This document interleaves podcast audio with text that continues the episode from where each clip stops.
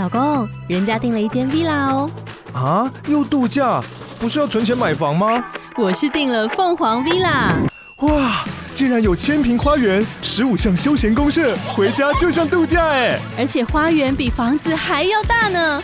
还有我最爱的游泳池，耶！龙大营建 villa 生活，十年防水保固，二至三房，零七三九八五五五五，凤凰 villa。读书点亮生活。各位好，今天我们讲的这本书名字特别有意思，叫做《为什么越无知的人越自信》啊。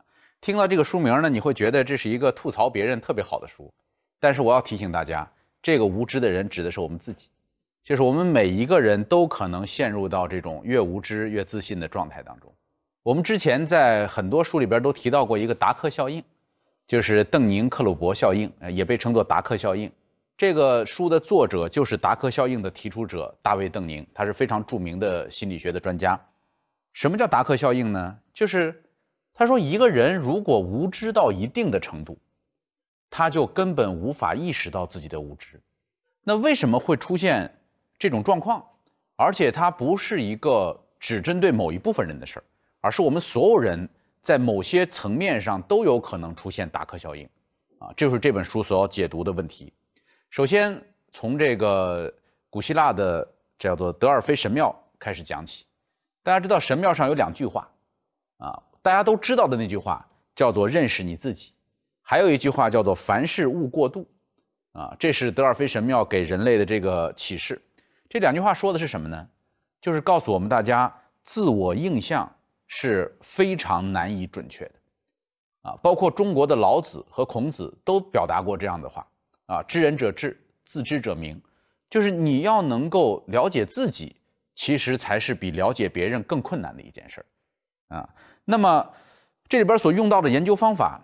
有一个统计学上的这个呃名词叫做相关系数，大家学过统计就都知道，相关系数 R，如果这个相关系数 R 是正一的话，那就是完全正相关，这件事儿必然会导致那一件事儿。如果是负一，就是完全负相关，啊，如果是零，就是完全不相关。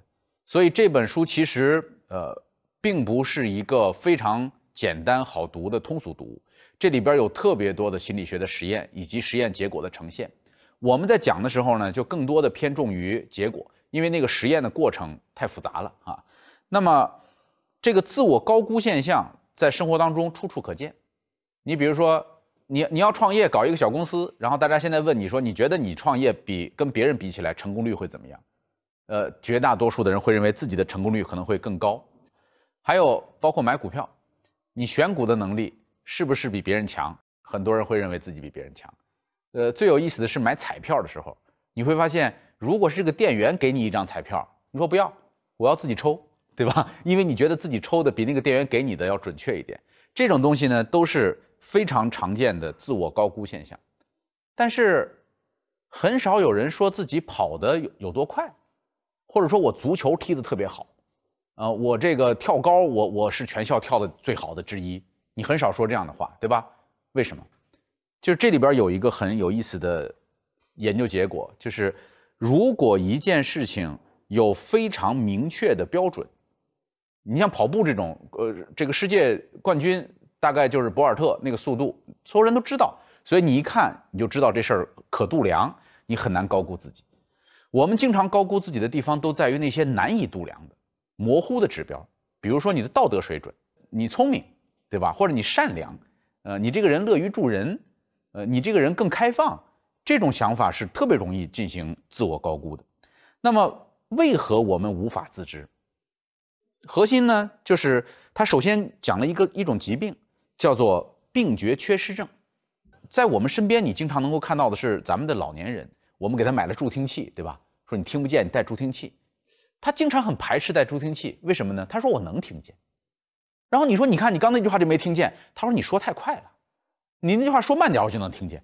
就是他，他不愿意承认自己的听觉不行了。我们对自我认知的缺失，有点像这个病觉缺失症，就是我们完全无感。在日常生活当中，最典型的例子，比如说，我们樊登读书讲了特别多教养子女的书，对吧？但是你知道，愿意来听我们讲这个教养子女的书的人都已经是不错的父母了。真正最需要听这些教养子女的书的人，会认为这都是胡扯。我们我们家这方法棒着呢，对吧？就揍他就行了，说那么多都没用。就是越是对这件事情无知的人，越会心安理得的去做这样的事情。原因用一句话就能够概括，这句话说起来特别扎心，就是做事的技能，同时也是分辨自己表现的技能。你做事的技能和你分辨自己表现的技能是同一个技能，所以当这个人不具备做事的技能的时候，你就别指望他也具备分辨这个事儿做得好不好的这个技能。所以，当你不会做这件事的时候，你也难以评估这个东西。这是一个。用一句话来概括，那把它拆分来看呢？你知道做事的这个技能所需要的知识，我们把它叫做认知，对吧？我们做这个事儿所需要的这个技能和知识叫做认知，对我们认知的这个程度的了解叫做原认知，这是两个不同的东西。呃，这本书的核心讨论呢，其实就是为什么我们的原认知获得那么困难。但是，一筹莫展的领域。我们基本上不会有过高的估计。你比如说，我们在座的各位，你们谁会做脑外科手术？你不会疯到说我会，对吧？没有这样的人。就是你对于自己完全无知的部分，你是不会轻易的做出这种奇怪的评论的。但是为什么带孩子这样的事儿，绝大多数的父母都会自信呢？因为这个事儿没有标准的技能，没有国家标准，所以他就觉得我很厉害，我我至少比一般的父母好多了。但实际上，他们可能是最需要。帮助的这部分人，所以这些模糊的东西在日常生活当中是非常多的，是很容易被我们搞错的。而这里边还有一个很有意思的现象，叫做优秀者容易低估自己。这个名词叫做错误共识效应。什么意思呢？就是你发现有很多教授跟你说话，你听不懂，他引用古希腊的这个典故，他随便用啊，古罗马的随便说。然后中国古代历史随便说，因为他认为你们都知道吧，这事儿你们应该都知道，所以这个叫错误共识效应。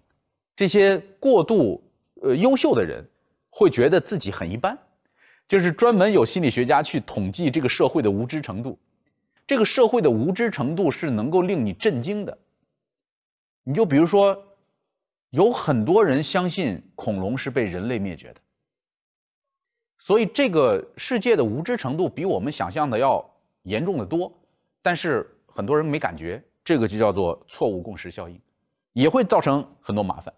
那还有很多其他的原因，比如说有人认为那些人他之所以高估自己，不是说他无意识的，而是他故意的否认，他不愿意承认自己无知，这个是否认的现象，也可能会有。但是当心理学家专门做了实验，排除这种否认的动力和可能性以后。依然存在大量的高估现象，啊，所以不仅仅是否认，还包括叫遗漏过错。什么叫遗漏过错呢？我们可以做一个游戏哈，有一个词儿叫做 S P O N T A N E O U S，这是一个很长的词儿哈。然后他们训练这些孩子们说，你从这个词儿里边能够找出多少个新词儿？就你从这词儿里边组合，你比如说 S P A，哎，SPA。这是一个新词儿，对吧？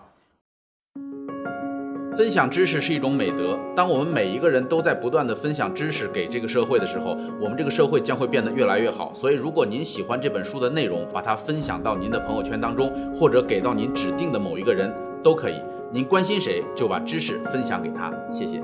本音档是由樊登读书小草远志提供。解锁本书精华解读全集，请搜寻 triple w 打 d u s h u 打 com 打 t w。